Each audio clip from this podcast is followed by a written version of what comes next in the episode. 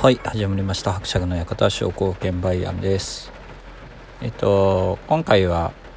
鹿川祐希先生の「うつごはん」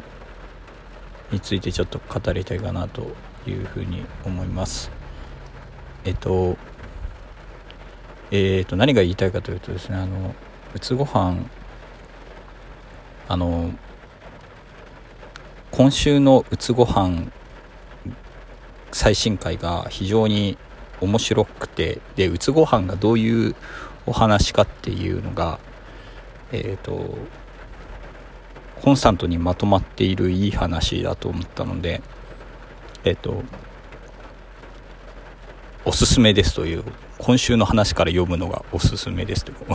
からというか今週の話読んで好きだったら全部読んだらいいと思いますという感じで。でえーと、宇都野武っていう、まあ、主人公が、えーとまあ、アルバイトとかをしながら暮らしていく時になんか日々感じるモヤモヤとかそのモヤモヤがちょっと解消された時の晴れやかな気持ちとかそういったものを描写する、えーと、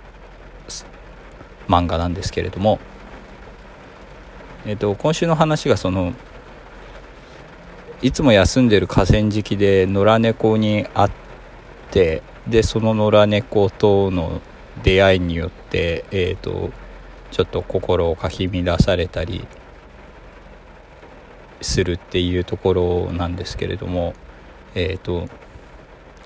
ウーバーイーツの配達員をしている宇都野武のなんか日常とか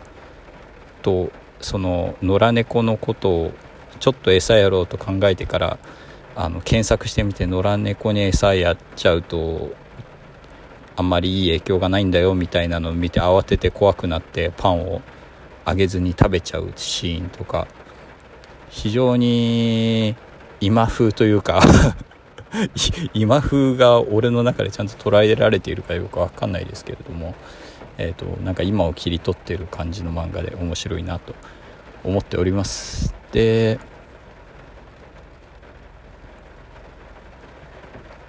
こんな暗い感じで飯食ってる人なんかいるんだって、えー、思う人はあんまり向いてない漫画かもしれませんけどあ分かるみたいな感じの人には是非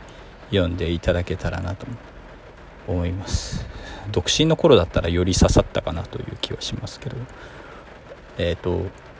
鹿川祐希先生といえばですね